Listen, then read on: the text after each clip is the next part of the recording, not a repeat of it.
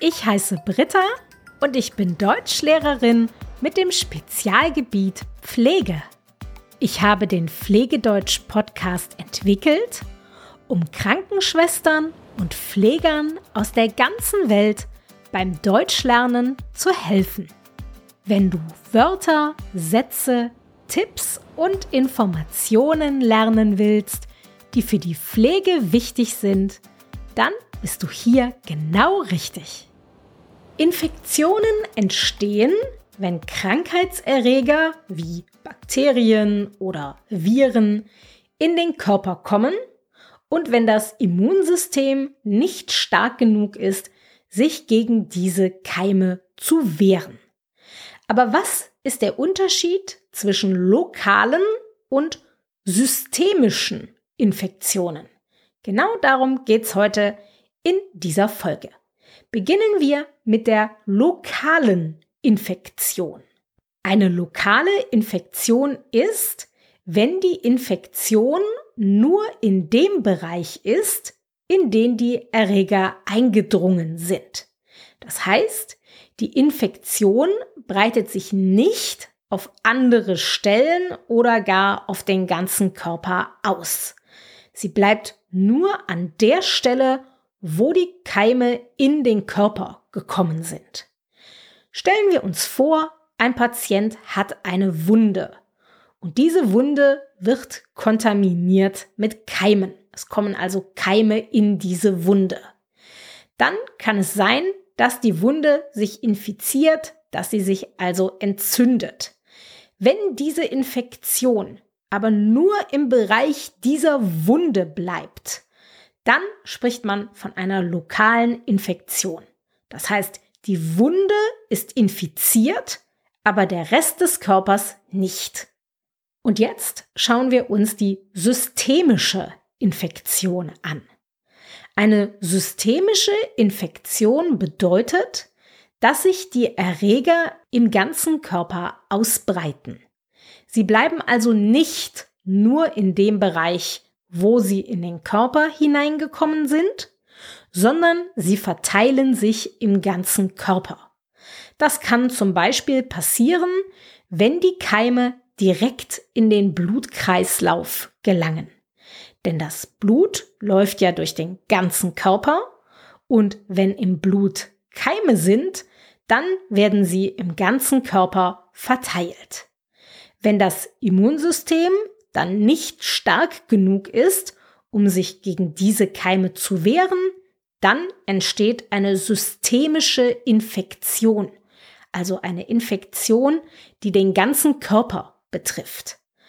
Auch eine Infektion mit SARS-CoV-2, also mit den Corona-Erregern, auch die ist systemisch, denn die Erreger bleiben ja nicht an einer Stelle, also zum Beispiel nicht in der Nase oder so, sondern sie verteilen sich im ganzen Organismus, im ganzen Körper. Aber natürlich kann aus einer lokalen Infektion auch eine systemische Infektion werden, wenn die lokale Infektion nicht richtig behandelt wird.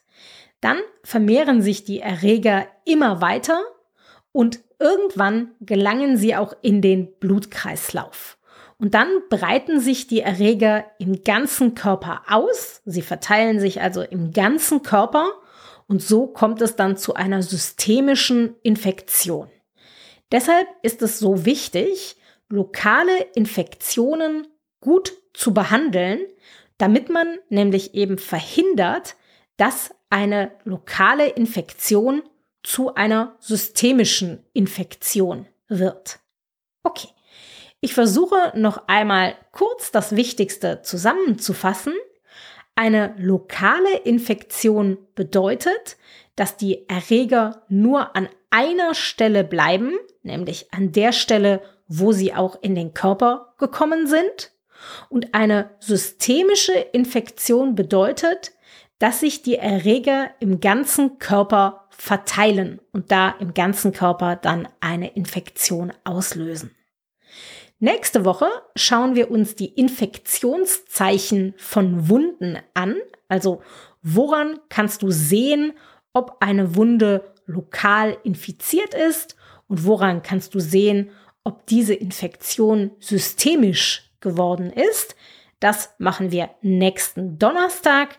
Für heute habe ich dir aber noch einen Beitrag aus der Kategorie Was du noch nicht über mich, also über Britta, wusstest, mitgebracht.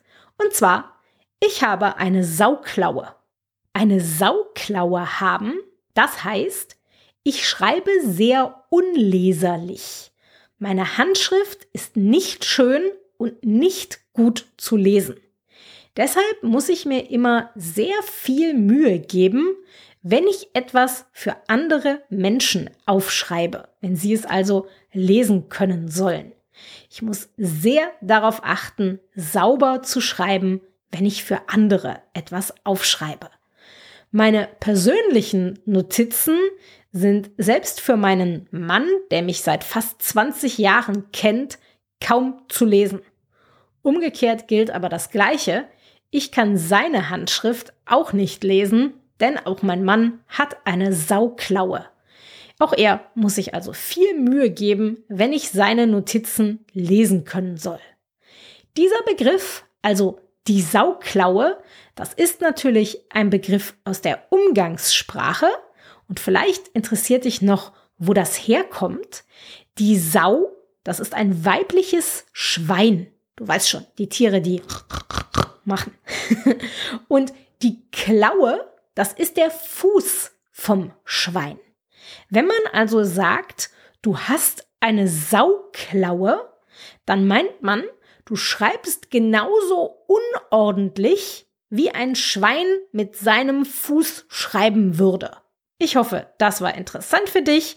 Damit verabschiede ich mich für heute. Bis zum nächsten Mal. Bis bald.